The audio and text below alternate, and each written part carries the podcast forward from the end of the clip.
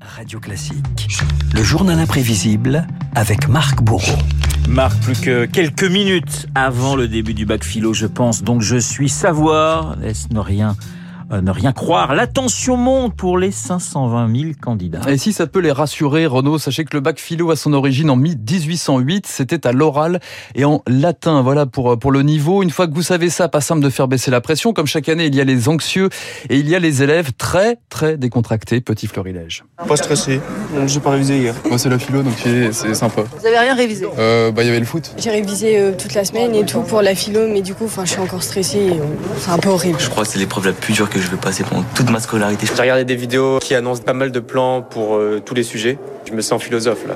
Là, je me sens bien. Là. Moi, pareil, vidéo sur YouTube et dans un livre, j'ai révisé jusqu'à 17h. Après, j'ai arrêté. Alors, faire des révisions jusqu'à 17h, hein, reste à savoir à quelle heure elle les a commencées, sur 16h30. quel jour. 16h30, voilà. Euh, Renaud, brisons tout de suite une légende pour les bacheliers qui nous écoutent. Une légende qui provient d'un film de 1978, Le Pion, avec Henri Guibert. Petit extrait. Le risque. Qu'est-ce que le risque Logier, 18 sur 20. Monsieur Logier a écrit Le risque, c'est ça. Je dis bien que c'est une idée fantastique. Parce que si je n'avais pas tourné la page, Monsieur Logier avait zéro. Alors, peut-on vraiment obtenir 18 ou 20 sur 20 en rendant une copie quasi vierge? Eh bien, ce sera plutôt 0 sur 20, répond le ministère de l'Éducation. 0 pointé avec la mention non structurée. De l'audace pour le bac philo peut-être, mais privilégier plutôt l'argumentation et des citations à bon escient pour cet enseignant. Il faut savoir déjà euh, faire le, le, tri entre ces références. Une référence de Platon sera préférable à une référence de Bouba, par exemple. Il ne faut pas juste avoir de la culture, il faut en faire un usage intelligent. Mhm. Après, comment acquérir cette culture? Bah, Il y a une chose, ça va faire frémir euh, les élèves, hein, mais il faut lire. Oui, là, la réflexion, la lecture, mais aussi... Platon, c'est mieux que Bouba, je retiens. C'est quand même un peu mieux, mais la musique n'est pas très loin. Salut les gars, c'est Michel. Enfin, Montaigne, ça marche aussi. Renaud, je vous présente deux youtubeurs, PV Nova et Cyrus North. Le rap pour bachoter la philo, ça donne les essais de montagne. Si tu veux rester tranquille, fuis la gloire et le succès. Il ne faut pas se conformer, rentrer dans le moule et ne pas s'attacher au bien comme aux choses matérielles. Elles sont bien trop superficielles. Du rap, mais pas seulement à Marseille, une enseignante se servait de la variété française pour faire comprendre la philo à ses élèves. Comment comprendre la, la pensée du philosophe écossais David Hume? Eh bien, tout simplement en écoutant du Céline Dion. On change pas, on met juste les costumes d'autres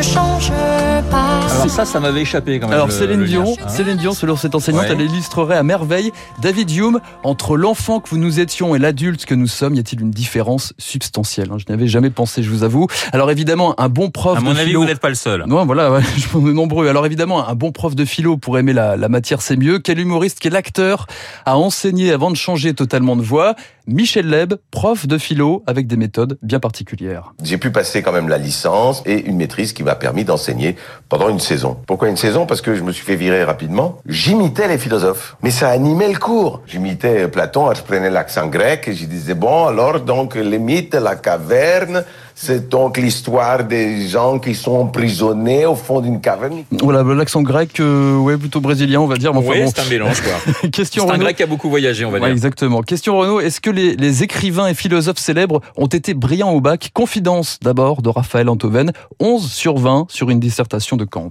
J'étais terrifié, j'avais fait de la philo toute l'année et le jour de l'épreuve, j'ai eu peur devant les dissertations, j'ai vu le vide. J'ai fait une espèce de paraphrase présomptueuse, orgueilleuse, faussement érudite. La vie ne s'arrête pas là, évidemment, il vaut mieux l'avoir réussi, mais ça n'a pas d'importance en soi, on s'en aperçoit après. Alors on peut se rassurer aussi avec l'écrivain et académicien Jean Dutour, le bac philo, il l'a passé trois années de suite. La troisième fois était la bonne parce que j'ai fait une très bonne copie. Et ça a été publié dans le Figaro, Dans le Figaro, littéraire. oui. Et cette copie était surmontée du titre Les As du baccalauréat. Ça, c'est vraiment la première chose qui m'a épaté. Si jamais j'avais pensé que je serais un as du baccalauréat, je serais tombé par terre. Alors pour les recalés, prendront-ils la, la philo à l'oral de rattrapage? On espère qu'ils seront plus inspirés qu'Albert Dupontel dans l'un de ses plus célèbres sketchs. Vous le connaissez Ouais, bien, vous ouais, ouais. bien Renaud. Euh, donc Albert Dupontel devait parler de Sartre et de l'existentialisme. Quand on s'entraîner, euh, il est né, hein, ça c'est sûr, hein, il est né, hein, c'est sûr. euh, C'était un mercredi soir vers 19h, mais la date exacte, je me rappelle plus trop. Ça n'a pas d'importance, très bien. Bon, il, il pesait 3 kg 2, 3 kg 5 à peu près, donc ces eaux-là. Les premières années, euh, pas grand-chose, une fièvre à 41, je crois, une fois, mais bon, vraiment, tout. À l'école, ça, se- passait bien, euh, même très bien. euh, faut dire que les profs savaient quand même qui c'était, hein. Sauf peut-être en. Ma- Maintenant qu'il est mort, on peut le dire, euh, Jean-Paul Sartre n'était pas très physique. Sa femme, mais c'était Madame Sartre. De Beauvoir, je le savais, je le savais. Roland de Beauvoir, je le savais, je le savais très bien. Alors Roland de Beauvoir, de on- Beauvoir. on, s'en lasse pas. Quelques perles pour euh, pour finir, euh, Renaud. Quelques perles lues les années précédentes.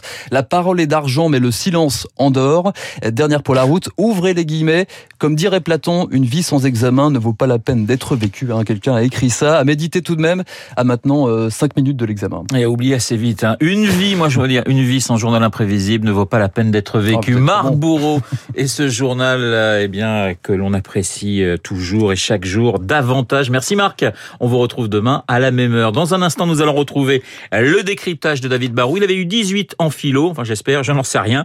On lui demandera ça tout à l'heure, David Barou.